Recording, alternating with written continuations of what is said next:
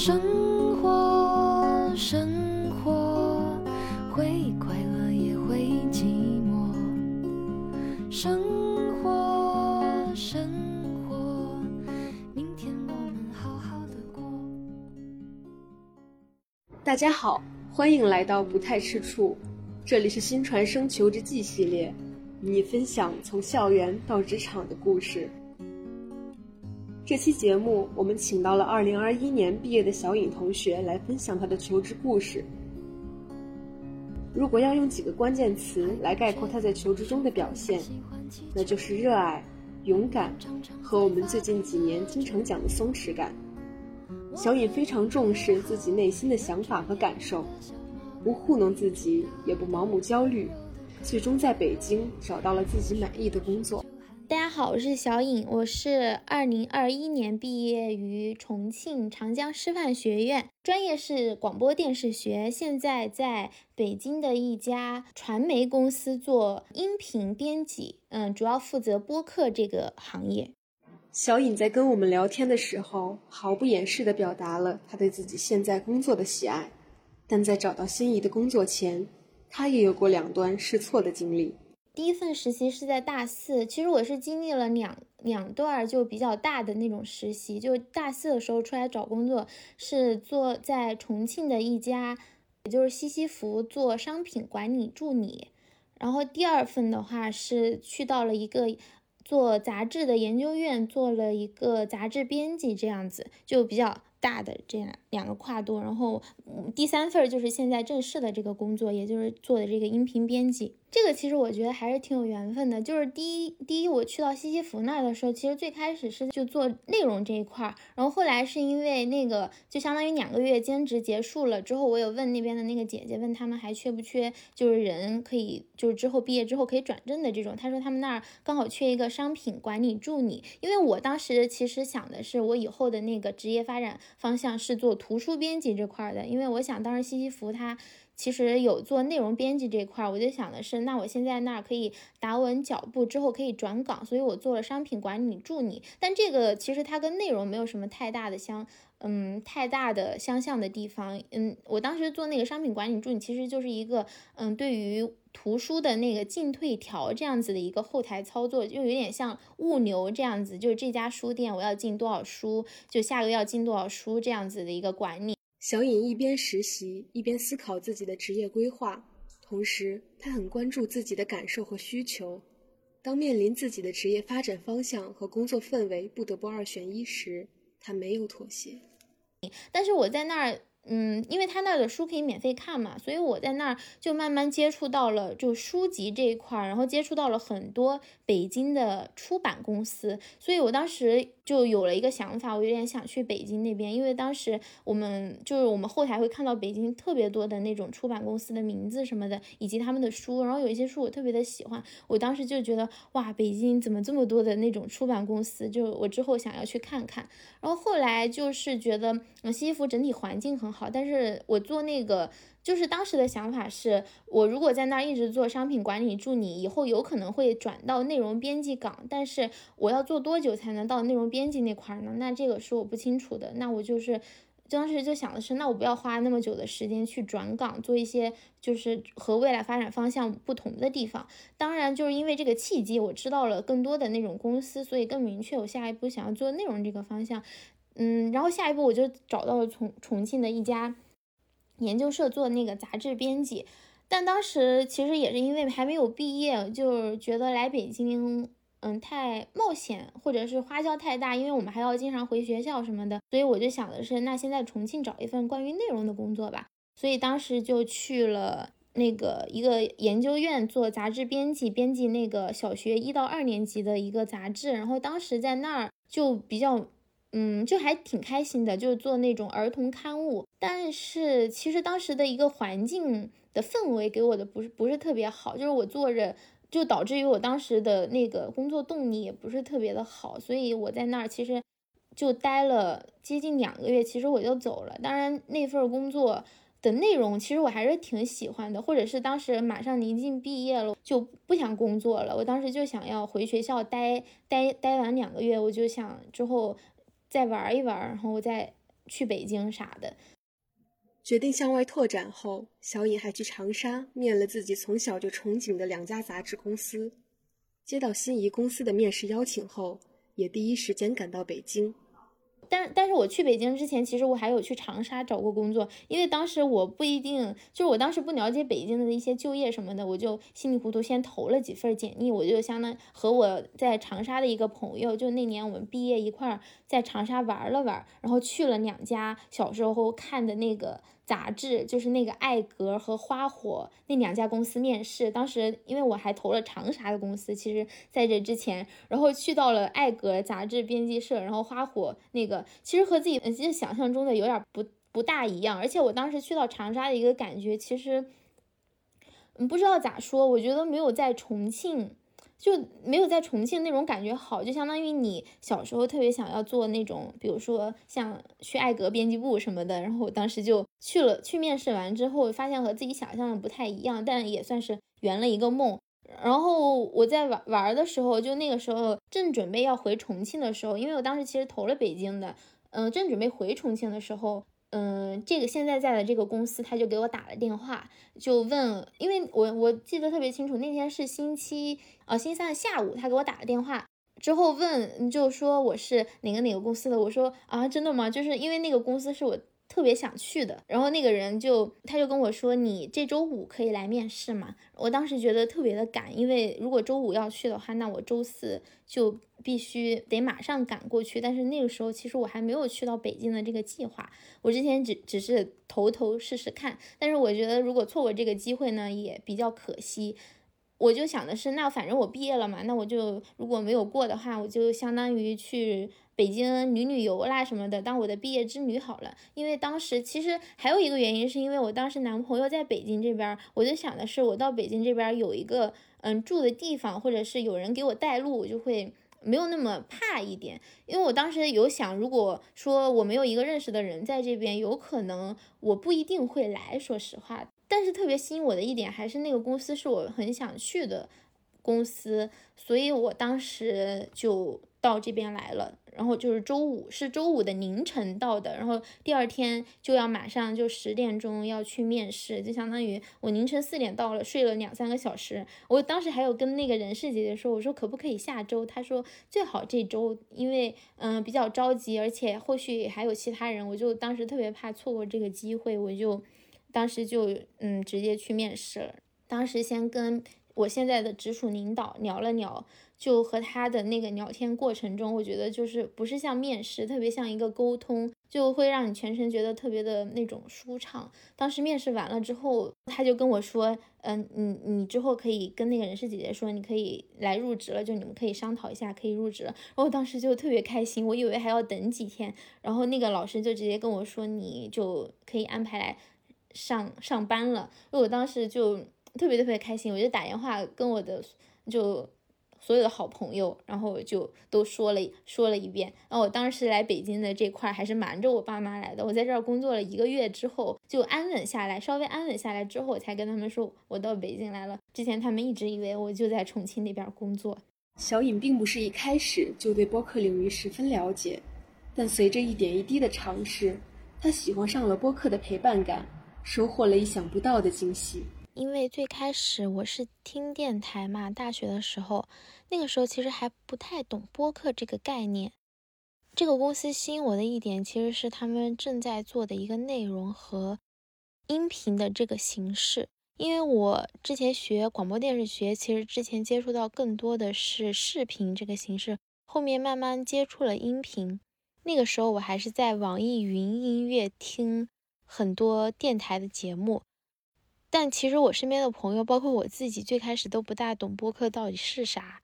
嗯，我后来也是在进入这个公司之后，才慢慢开始真正的了解，并且喜欢上了播客。因为播客给了我很多的陪伴感，就是对于内容你可以很集中的去感受。其实说实话，我当时其实才毕业的时候。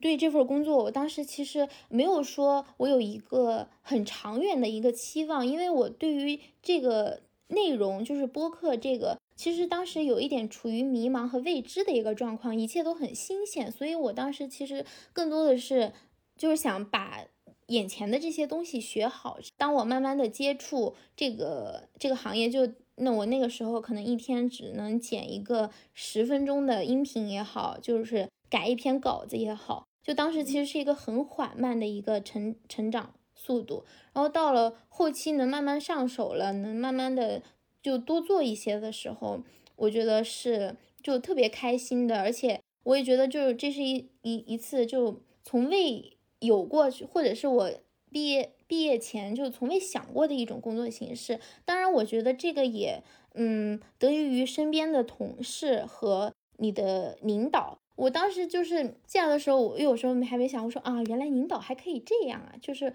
因为。因为我当时其实进来的时候，嗯，对于领导之间，就是我才毕业，就总总还是多很多的有那种学生心态，就每天做做事情、做工作也特别像那种学生心态那种。但是当时就是我的领导特别好，他就是对你说话也好，或者是各种，他都是比较的那种随和。就包括跟你沟通的时候，你也不觉得你是一个下属的这种姿态。然后现在工作满一年了，我们部门也都是，就是之前我们开会的时候，有大领导还 Q，就是说你怎么评价领导呀？这样子，我就说啊，他对我们是属于那种放养式的，就是属于那种平时你如果有事，他把那个事情就是说交给你，你这边来做，就是一个完全信任的一个状态。但是你如果一旦遇到困难的话，就也不怕，因为就是背后就是有他。我经常和我的另外一位同事说到，就是我们团队、我们部门的话，就是有一个共识，就是信任，就是你在那个工作上要有共识，达成这一点的话，你再去做内容的话，就会减少很多，就是比如说麻烦别人的一个东西。所以我当时就想的是啊，原来我还可以这样子的工作。有有时候经常就说啊，我不想工作啦，什么什么，特别想躺平。但是我觉得正是有这样子的一个嗯可贵的氛围，嗯，所以这这就是我感觉留在这里的原因。因为之前的那两份工作，有一份就刚好是有一份内容我很喜欢，但是氛围不行。然后第一份是那工作内容不是我未来发展的那个方向，但是。它的氛围又很好，那我又没法取舍。然后现在的工作是它氛围也很好，工作内容还是我想要去尝试的一个方向。我觉得这这一点还是蛮可贵的，也是我现在就是一个反正是一个平常心的一个状态在这里做。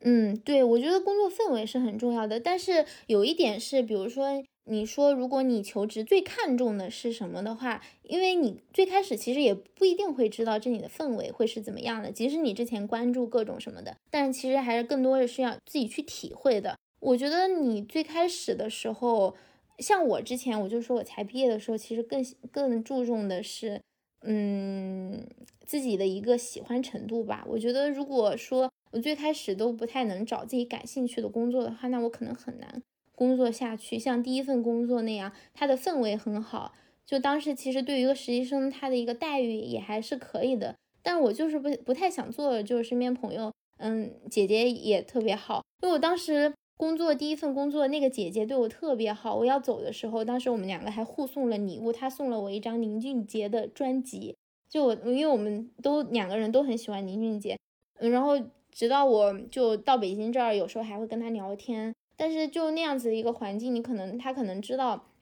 也不是你发展的一个方向，因为他工作了几年了。当时我有跟他说我走的时候，其实，嗯，他还有跟我说，他说其实你这个决定是对的，因为我现在已经没有时间就能够去这样了。但你才毕业，就是你有很多的可能，就你不要太局限于一个地方。我当时其实到北京的话，也是因为因为我家在重庆那边嘛，我是觉得如果我这会儿毕业后不出来，那我一直。在重庆工作几年，可能以后我更不想出来，或者是嗯更不能出来了。但是我才毕业，就到处走一走，看一看，我觉得嗯就不会说太浪费你多大的那种精力什么的。然后大不了以后你这嗯你不想在这边做了，你再回去呗，就也可以。对于应对找工作的迷茫期，小颖有自己的看法：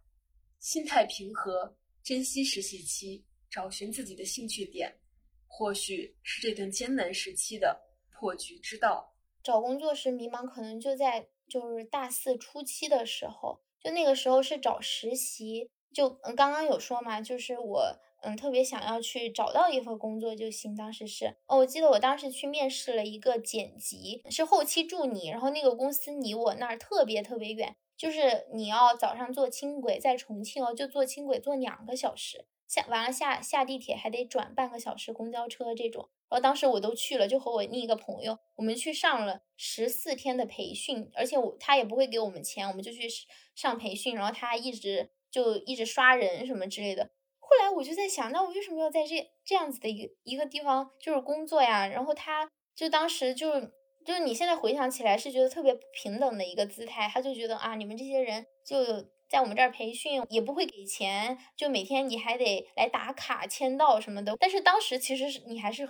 挺想进去的，而且当时的那样子的一个情况是很多很多人就是。就都在那儿培训，然后一一波一波的这样子的刷掉，然后我在中途的时候就嗯就被刷掉了，然后现在特别的庆幸。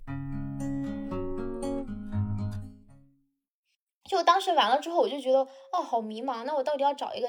就是找一个什么样的一个工作呀？就后来慢慢的我就就是觉得你在找工作的时候，就如果你当时特别的嗯迷茫或者是不想找的话，那你就静下心来想一想，你是到底要干啥？或者，如果你不知道你自己喜欢什么，你至少可以排除掉一些你讨厌什么。像我前初期的那两，嗯，就那两段找实习的工作，其实我就是在慢慢排除。因为当时其实毕业之后，我有自己想干的，但是你当时不一定能找到你自己想干的那个岗位，所以当时的话。就是你就是去找你专业相关的，至少我专业匹配得上，可能很能应聘得上。所以我其实这点我还比较建议，如果是正处于大四，就是现在刚好新的一轮大四又开始了，如果你就是珍惜自己的实习的时期，因为正当你毕业之后，其实你实习的这段经历是可以帮你排除掉很多你不想做的东西。如果你遇到了你实习的时候都很感兴趣的一个方向，那你很幸运。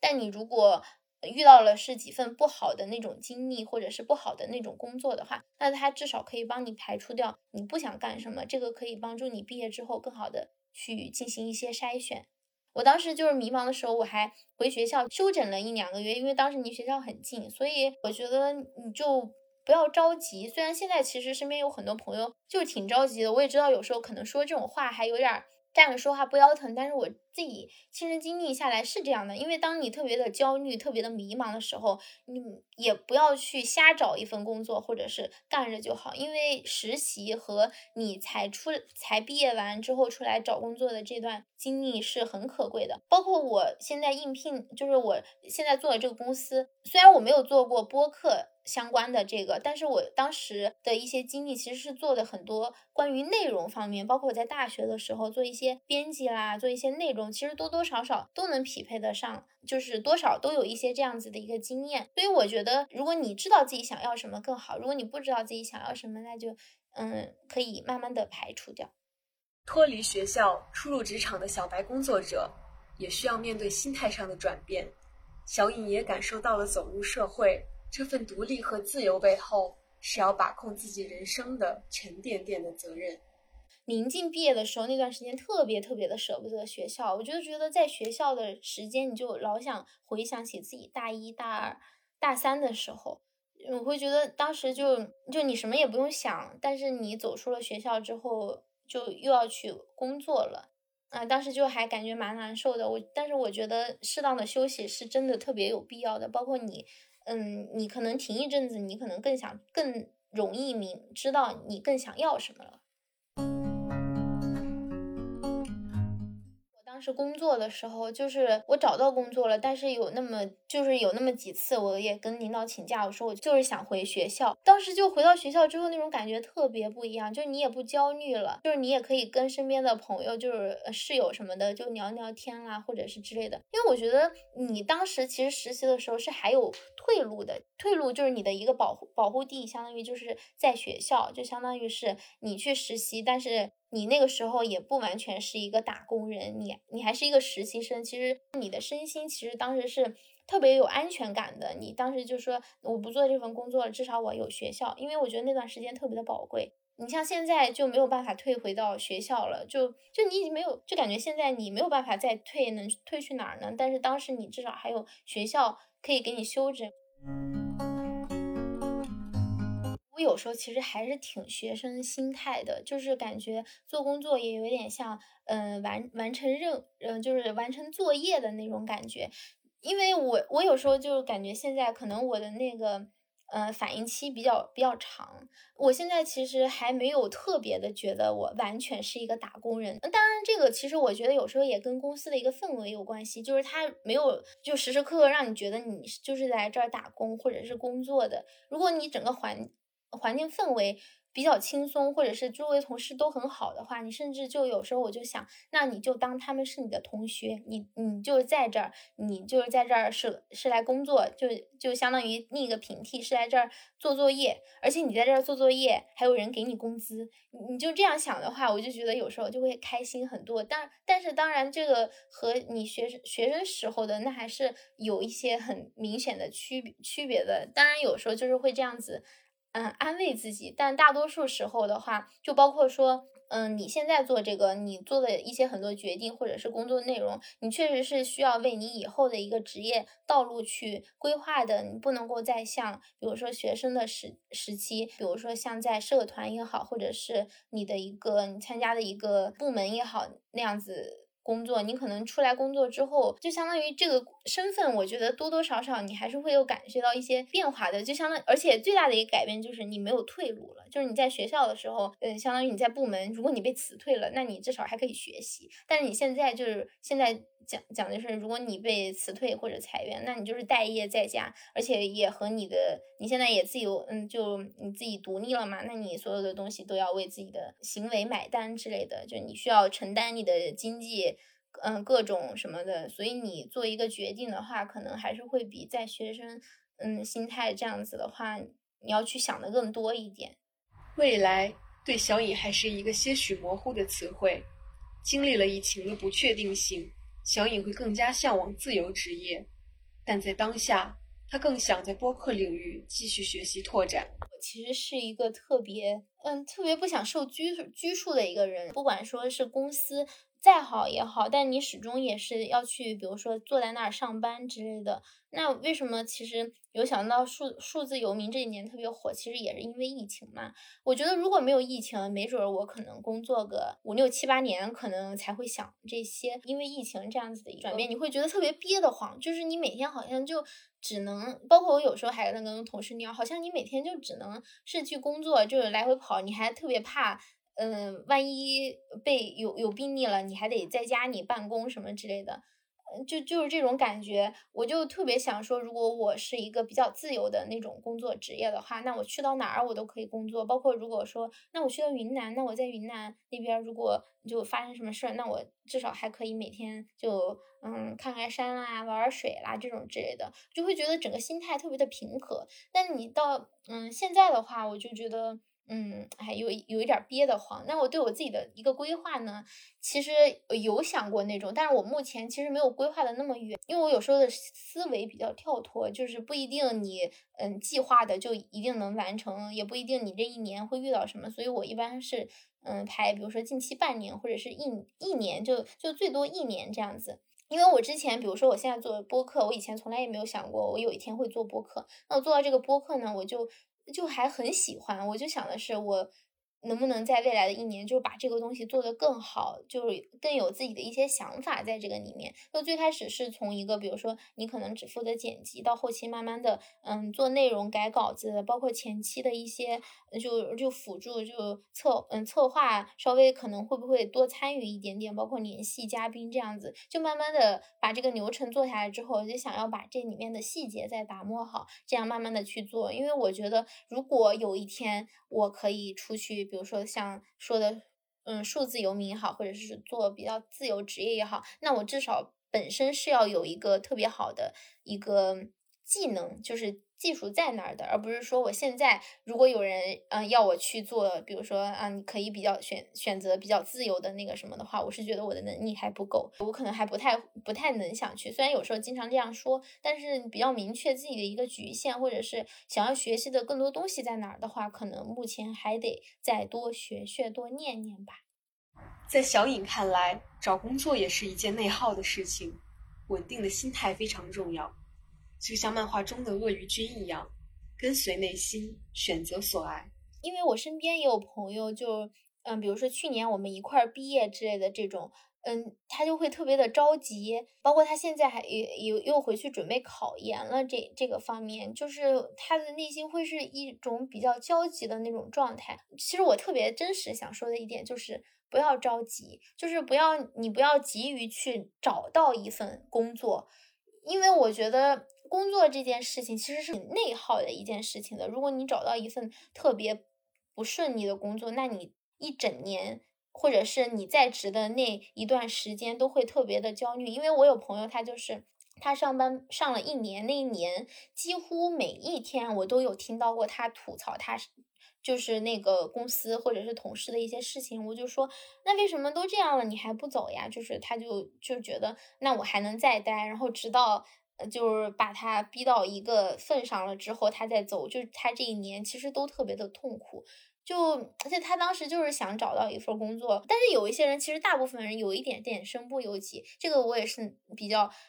能理解的。就是他可能就是急于有可能有家庭的一些压力因素，就好像你现在就得找到一份工作让家里安心这样。但是我觉得，特别是疫情这几年，我会觉得没有什么大不了的事情，你能做自己感兴趣的工作。就就已经很就已经很不容易了，为什么一定要嗯为工作去这样那样？那以后其实怎么着还不不不知道呢？嗯，我就我还挺想给大家推荐一本我最近在看的一本漫画，就是嗯一百天会死的鳄鱼君。就是这个鳄鱼君，他是不知道自己一百天后会死，但是他每一天就做自己想做的事情，把自己的每一天规划的特别好，就是比较随心所欲吧那种。然后到他一百天之后就死掉之后，其实又看完之后，其实是一本蛮治愈的书。就是这本看下来，我就会觉得，那谁知道呢？可能我们每一个人都是一百天会死的鳄鱼君，就要工作了。为为什么不选择一份自己感兴趣的方向的工作？所以就是慢慢来，不要着急。